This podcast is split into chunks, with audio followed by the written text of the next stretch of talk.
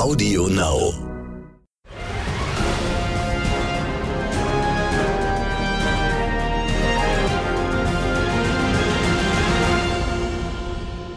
Wie tickt Amerika? Der NTV Business Podcast aus New York.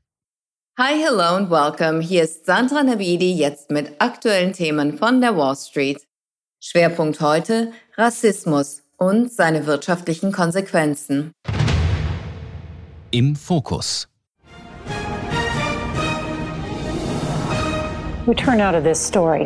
Und nun zu folgendem Bericht. Drei Polizeibeamte aus Wilmington, North Carolina, sind heute Abend entlassen worden, nachdem eine Routineüberprüfung einer Streifenwagenkamera ergeben hatte, dass sie nach Aussage der Behörden extrem rassistische Äußerungen über Afroamerikaner gemacht hatten.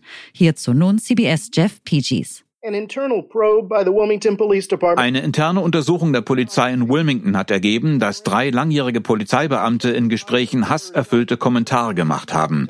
Zu hören ist, wie Officer Kevin Piner seinem Kollegen Jesse Moore gegenüber äußert, dass die Proteste bald zu einem Bürgerkrieg führen würden. Er sei gewappnet und werde bald ein neues Sturmgewehr kaufen. Nicht mehr lange und sie würden losziehen und die Fuck abschlachten. Peiner weiter, wir brauchen einen Bürgerkrieg, um sie alle platt zu machen. Peiner says a civil war is needed to wipe them off the expletive map. That'll put them back about four or five generations. Dieser von CBS berichtete schockierende Fall ist nur einer von zahlreichen Rassismusskandalen der letzten Zeit im Hinblick auf Gewalt gegen Afroamerikaner, ausgeübt von Polizisten, aber auch Privatleuten. Der Fall von George Floyd, dem ein Polizeibeamter sein Knie so lange auf den Nacken setzte, bis dieser keinen Atem mehr bekam und verstarb, brachte das Fass zum Überlaufen. In zahlreichen großen Städten der USA kam es seither zu Protesten, Plünderungen und ausufernder Polizeigewalt.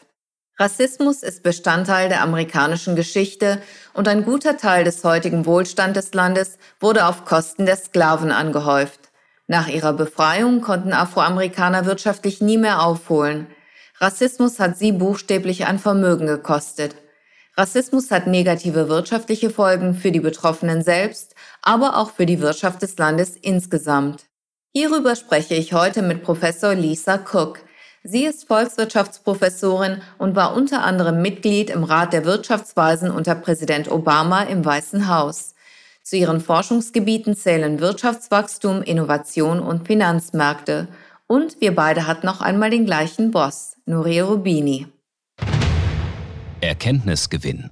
Hi Lisa, I'm delighted that you're joining us on VTICT America today. Thank you so much for your time. The pleasure is all mine.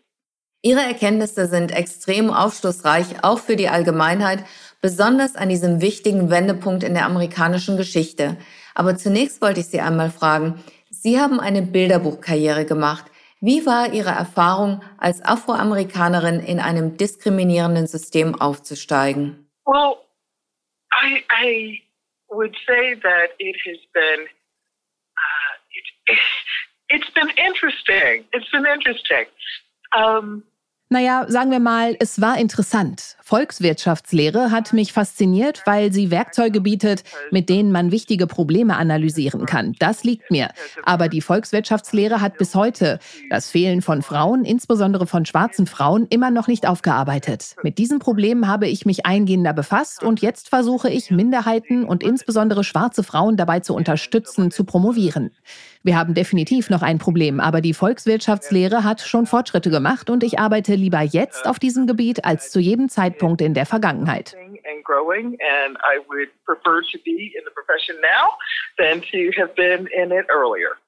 Ist der Rassismus in den USA strukturell und institutionalisiert? Und falls ja, welchen Effekt hat das für die betroffenen Personen, ihre Gemeinschaft und die Gesamtwirtschaft? There's still Uh, Definitiv gibt es immer noch systemischen Rassismus. Zum Beispiel die Ungleichheit, die sich im Rahmen von Covid-19, insbesondere im Hinblick auf das Gesundheitswesen und Jobs manifestiert hat, hat ihre Wurzeln im systemischen Rassismus. Afroamerikaner und Lateinamerikaner arbeiten hauptsächlich im unteren Lohnsegment und sie leben in schlechteren Umweltbedingungen und leiden an Vorerkrankungen. Diese Probleme müssen wir beim Namen nennen und endlich langfristig lösen systemic racism and actually doing something about it. and doing something about it permanently. Wie beeinflusst diese Diskriminierung Innovation und Wachstum? The, the way I saw it in my paper Diskriminierung durch Lynchmorde im Rahmen von Aufständen und durch Rassentrennungsgesetze hat die Teilnahme von Afroamerikanern an der Wirtschaft unterminiert. Sie hatten auch weniger Gelegenheiten, Erfindungen zu machen und sich an Innovationen zu beteiligen. In Unternehmen, wo Forschung und Entwicklung typischerweise von Teams durchgeführt werden, war es ihnen nicht gestattet, mitzuwirken. Mein Cousin Percy Julian war der erste Afroamerikaner, der in einem Forschungs- und Entwicklungslabor bei Glidden Company gearbeitet hat. Er gilt als der Entdecker des synthetischen Cortisons. Aber heute gibt es auch noch viele Hindernisse, zum Beispiel bei den Tech-Firmen. Dort gibt es immer noch einen großen Mangel an Diversität, vor allem im gehobenen Management. Das macht sich auch bei Aktiengängen bemerkbar. Dahinter stehen meist Venture Capital Firmen und die investieren nicht divers. Und meine Forschung zeigt, dass sich dies nicht nur negativ auf Innovationen auswirkt, sondern auch auf eine Steigerung des Lebensstandards allgemein. Alleine schon deswegen sollten wir etwas dagegen tun. Wenn Innovation inklusiver wäre, könnten wir höheren Wohlstand generieren. Sie erwähnten Gewalt. Gerade in der letzten Zeit haben wir ein schockierendes Ausmaß davon, insbesondere gegenüber Afroamerikanern, erlebt. Diese Gewalt gab es natürlich schon immer, aber durch Smartphones ist sie zumindest teilweise sichtbarer geworden. Was sind die Haupterkenntnisse Ihrer Forschung? One is that violence does impact es gibt zwei Haupterkenntnisse. Erstens, dass sich Gewalt negativ auf Patente auswirkt und die sind unerlässlich für Wachstum. Und zweitens, dass der erste Gewaltausbruch die größten negativen Folgen mit sich bringt. Wenn man da nicht sofort eingreift und weitere Gewalt unterbindet, tritt ein Gewöhnungseffekt ein und die Gesellschaft stumpft ab. Das hat weniger Erfindungen und Innovationen zur Folge, was schlecht für die Allgemeinheit ist. Deshalb ist es wichtig, gewalttätige Polizisten zur Rechenschaft zu ziehen. Wichtig ist auch, rechtsradikale Gruppierungen wie White Supremacists und andere Neonazi-Gruppen zu überführen und zu kontrollieren.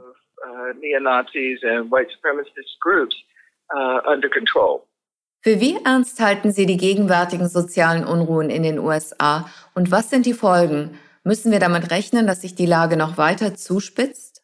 I certainly think it can, given again this infiltration that wir müssen vor allem die Infiltrierung der Polizei, des Militärs und anderer Institutionen durch rechtsradikale Gruppen bekämpfen. Republikaner haben dahingehende Ermittlungen der Heimatschutzbehörde Homeland Security unter Verschluss gehalten. Vor kurzem haben die Medien berichtet, dass das FBI sich machtlos gegenüber diesen rechten Gruppierungen fühlt. Dieser Zustand ist eine nationale Schande. Dagegen anzugehen muss Priorität haben, weil das den systemischen Rassismus verschlimmert causes and these, and these newish factors. Sind Sie optimistisch, dass sich die Situation unter Präsident Trump bessern wird? I'm not sure that under the current leadership I would be optimistic just because ich bin mir nicht sicher, ob ich bei der gegenwärtigen Administration optimistisch wäre, weil der Präsident diesen Gruppen Zuspruch und Unterstützung gibt. Deshalb glaube ich nicht, dass sich die Dinge unter seiner Präsidentschaft ändern werden. Ich hoffe, dass niemand einen Bürgerkrieg will und dass Vernunft und Demokratie hier siegen werden. Uh, Zitat der Woche. Das Zitat der Woche kommt diesmal vom Präsidenten der Vereinigten Staaten, Donald Trump. I am the least racist person that you have ever met. I am the least racist person. Ich bin die am wenigsten rassistische Person, die es gibt. Ich bin am wenigsten rassistisch. Hm, das ist so wie schwanger sein. Ein bisschen rassistisch geht nicht. Entweder oder. Bis vor kurzem noch schien es unvorstellbar, dass ein amerikanischer Präsident heutzutage rassistisch ist. Dabei gab es seit jeher dokumentierte Indizien, die auf Trumps rassistische Haltung schließen ließen. In den 70er Jahren versuchte Trump wie schon sein Vater, die Vermietung von Wohnungen an Afroamerikaner zu vermeiden. Ende der 80er Jahre schaltete Trump eine ganzseitige Anzeige in New Yorker Zeitungen, in denen er die Todesstrafe für fünf schwarze Teenager forderte, die verdächtigt waren, eine weiße Frau im Central Park vergewaltigt zu haben. Obwohl sie aufgrund von DNA-Beweisen freigesprochen wurden, beharrte Trump noch 2019 auf ihrer Schuld. Kriminalstatistiken verfälscht er regelmäßig, um die Kriminalität in von Schwarzen bewohnten Gebieten zu übertreiben. Für seine Reality-TV-Show The Apprentice plante er eine Staffel, in denen schwarze und weiße Teams konkurrieren sollten, die allerdings aus offensichtlichen Gründen nie verwirklicht wurde. Nach einhelligen Aussagen von Bekannten und ehemaligen Mitarbeitern äußert er sich häufig abfällig über Minderheiten. Regelmäßig kritisiert er prominente Afroamerikaner als unpatriotisch und undankbar. Schwarze Footballplayer, die aus Protest gegen Rassismus während der Nationalhymne auf die Knie gingen, bezeichnete er gar als Hurensöhne. Von Obama behauptete er die längste Zeit, dass dieser gar nicht in Amerika geboren und heimlich Muslim sei. Stets charakterisierte er ihn als unqualifiziert, faul und unamerikanisch. 2019 forderte Trump vier demokratische dunkelhäutige Kongressabgeordnete auf, in die Zitat, abgewrackten und kriminellen Länder zurückzukehren, aus denen sie gekommen seien, obwohl alle von ihnen amerikanische Staatsbürger sind und drei von ihnen in den USA geboren wurden. Bei den gegenwärtigen Protesten gegen Rassismus verunglimpft er die Protestierenden, indem er sie in einen Topf mit Plünderern und Kriminellen steckt. Gegen friedliche Demonstranten geht er mit Tränengas vor und schüchtert sie mit tiefliegenden Militärhelikoptern ein. Demgegenüber werden rechtsradikale Nationalisten von ihm stets mit Samthandschuhen behandelt und immer wieder retweetet er ihre Tweets. Für Trump ist die Wirtschaft die Messlatte seines Erfolges, aber mit seinem Rassismus schadet er der Wirtschaft und das wird sich negativ auf seine Zustimmungswerte auswirken. Hinter den Kulissen. Ein Grund für den ausufernden Rassismus ist, was sich hinter den Kulissen von Institutionen abspielt. Ein Problem, das schon seit Jahrzehnten besteht, dem aber sehr schwer beizukommen ist, ist die von Professor Cook erwähnte Infiltration der Polizei und des Militärs durch rechtsradikale Gruppen. Das betrifft verschiedene rassistische, gewalttätige, extremistische Neonazi-Gruppierungen, die zum Teil miteinander kooperieren. Ermittlungsakten und Anklagen fördern Grässliches zutage, unter anderem Bewunderung für Hitler und Osama bin Laden und das Bestreben, andere amerikanische Soldaten zu töten. Die russische Regierung bemüht sich nach Geheimdienstberichten verstärkt, diese rassistischen Spannungen zu schüren, mit dem Ziel, Präsidentschaftswahlen zugunsten Trumps zu beeinflussen.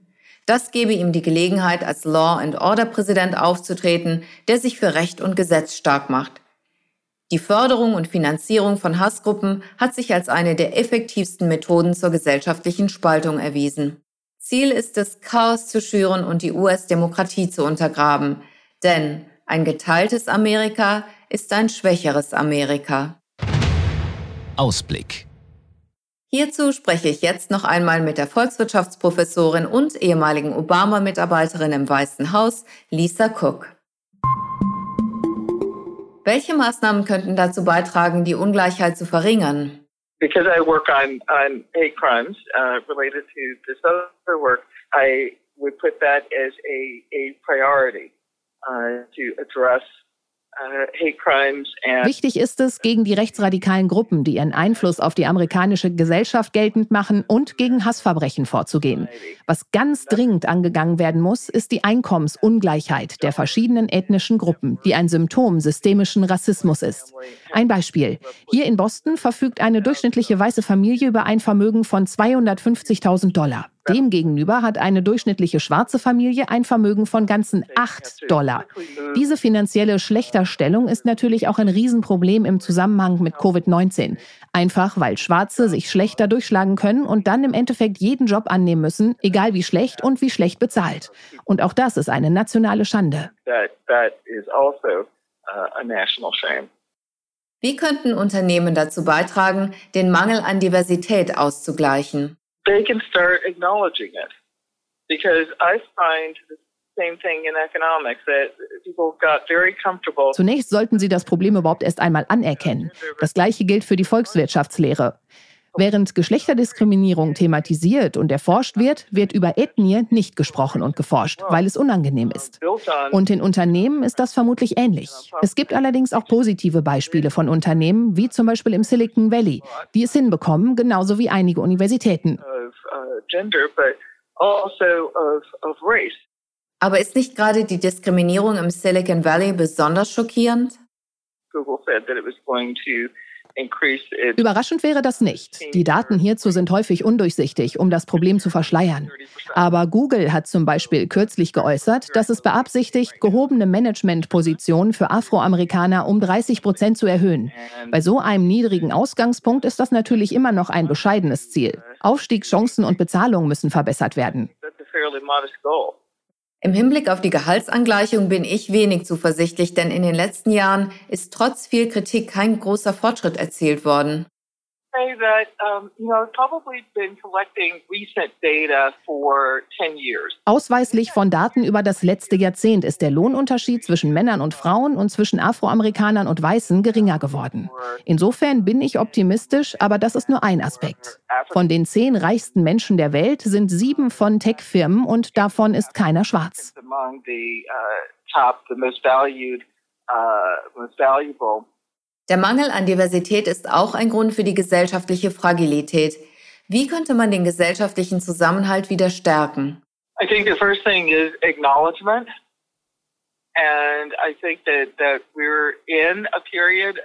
Zunächst einmal müssen wir das Problem offen beim Namen nennen und uns darüber informieren. Mein Eindruck ist, dass das gerade passiert. Aber das bringt nur etwas, wenn auch Handeln folgt und die Leute bereit sind, Opfer zu bringen. Meine Familie hat zum Beispiel im Rahmen der Bürgerrechtsbewegung große Opfer gebracht. Wir haben sogar Morddrohungen erhalten und Verwandte von mir sind sogar ermordet worden. Wir machen zwar Fortschritte, aber zu der Veränderung in der Gesellschaft muss jeder Einzelne beitragen. Das geht nicht oberflächlich und für kurze Zeit, sondern nur, wenn man mit dem ganzen Herzen dabei ist. Wenn sich der Zusammenhalt in einem Segment der Gesellschaft auflöst, dann breitet sich das unweigerlich auch auf den Rest der Gesellschaft aus. Viele haben noch nicht begriffen oder sind noch nicht bereit zuzugeben, wie verwoben wir alle miteinander sind. Menschen aus einem gewissen Lager versuchen uns davon zu überzeugen, dass wir komplett voneinander getrennt sind. Und es kann gut sein, dass wir de facto immer noch unterteilt sind. Aber als Gesellschaft und als Wirtschaftssystem sind wir alle untrennbar miteinander verbunden. Das sehe ich genauso. Wie glauben Sie, können diese tief verwurzelten gesellschaftlichen Vorurteile und diese Voreingenommenheit angegangen und verändert werden? So, I think that uh, the first Erstens das Problem anerkennen und zweitens sich darüber bilden. Neuere Forschung hat gezeigt, dass Medien und insbesondere die Polizei Shows im Fernsehen, oft Reality-TV, zu der Wahrnehmung beigetragen haben, dass manche Leute über Rechte und Privilegien verfügen, die anderen nicht zustehen. Diese Shows glorifizieren die Situation, weshalb ich froh bin, dass die Sendung Cops eingestellt wurde und ich hoffe, dass andere folgen werden. Erst kürzlich gab es diesen Vorfall im Central Park. Eine weiße Frau, Amy Cooper, hat im Rahmen einer verbalen Auseinandersetzung versucht, grundlos die Polizei auf einen schwarzen Mann zu hetzen, um die Oberhand zu gewinnen. Aber gerade in der letzten Zeit haben wir gesehen, wie gefährlich es für schwarze Männer sein kann, von der Polizei festgesetzt zu werden. Gott sei Dank gibt es jetzt Smartphone-Kameras, die diese Zwischenfälle festhalten und für Aufklärung sorgen. Wie lautet Ihr Ausblick für die US-Wirtschaft, insbesondere vor dem Hintergrund der bevorstehenden Wahlen? So, you know, so that's, uh, that, that's interesting. That seems to be so far uh, uh, also zu dieser Frage komme ich gar nicht erst. Denn ganz oben auf meiner Liste steht Covid-19. Das ist ausschlaggebend für die Wirtschaft und für die Gesundheit der Amerikaner. Das Verhalten der Amerikaner bestimmt, wie lange die Pandemie grassieren wird. And uh, their behavior, behavior of the American people will determine that and determine how long it's going to be around, how long it's going to be a major factor. Wie würden Sie das Management der Krise beurteilen und glauben Sie, dass sich die Amerikaner an die Vorschriften halten werden? Viele weigern sich ja sogar Maske zu tragen. First of all, I'm shocked. I'm really shocked. Um, das schockiert mich. Manche Menschen weigern sich einfach zu akzeptieren, dass wir alle miteinander verwoben sind. Die Realität wird sie eines Besseren belehren. Wir sehen ja bereits, dass Staaten, die wieder geöffnet haben, einen starken Zuwachs der Ansteckungsraten sehen und jetzt eine Maskenpflicht verordnen. Jeder Staat wird dazu übergehen. Allerdings sollte man auch Masken zur Verfügung stellen, um sicherzugehen, dass auch Minderheiten, die häufiger von der Polizei kontrolliert werden, ausreichend ausgestattet sind. Insbesondere in republikanisch regierten Staaten sehen wir jetzt Rekordinfektionszahlen und das ist relevant im Hinblick auf die Wahlen. Erst hat die Pandemie die Metropolen getroffen, aber jetzt breitet sie sich auch in ländlichen Gebieten aus aus. Das wird sich auf das Bewusstsein der Menschen auswirken und hoffentlich zeigen sie dann auch mehr Solidarität. Covid-19 sollte nicht politisiert werden, weil Menschenleben auf dem Spiel stehen und das Virus keinen Unterschied zwischen Demokraten und Republikanern macht. Zu Zeiten von Polio und der spanischen Grippe haben die meisten Leute auch Masken getragen. Insofern habe ich Hoffnung. Lisa, vielen Dank, dass Sie heute bei uns waren und Ihre aufschlussreichen Einblicke und Erkenntnisse mit uns geteilt haben. Thank you, Lisa. Pleasure so mine. Bye bye. Die USA sind stets als sicherer Haufen für Investitionen angesehen worden. Das lag insbesondere auch an ihrer Stabilität, ihren funktionierenden Institutionen und ihrem Rechtssystem. Rassismus wirkt sich negativ auf die Wirtschaft aus, weil ein Teil des menschlichen Humankapitals ungenutzt bleibt und weil Rassismus zu gesellschaftlicher Instabilität führt, was das Verbrauchervertrauen unterminiert, Unternehmen von Investitionen abhält und Investoren abschreckt. Laut Professor Cook sind wir alle untrennbar miteinander verbunden. Wie ich in meinem Buch Superhubs sagte, sind wir alle Knotenpunkte in dem Netzwerk unserer Gesellschaft. Die Dynamik dieses sozialen Netzwerks resultiert aus den Handlungen aller. Deshalb sind wir alle aufgefordert, aktiv zu Veränderungen beizutragen, um ein diverseres, gerechteres und nachhaltigeres System zu schaffen. Das ist das ethisch Richtige und wirtschaftlich Sinnvolle.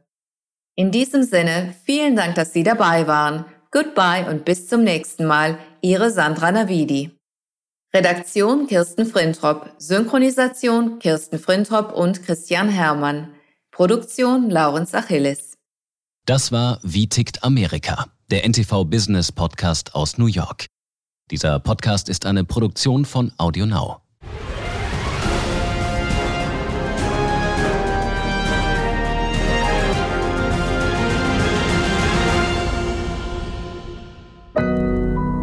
AudioNow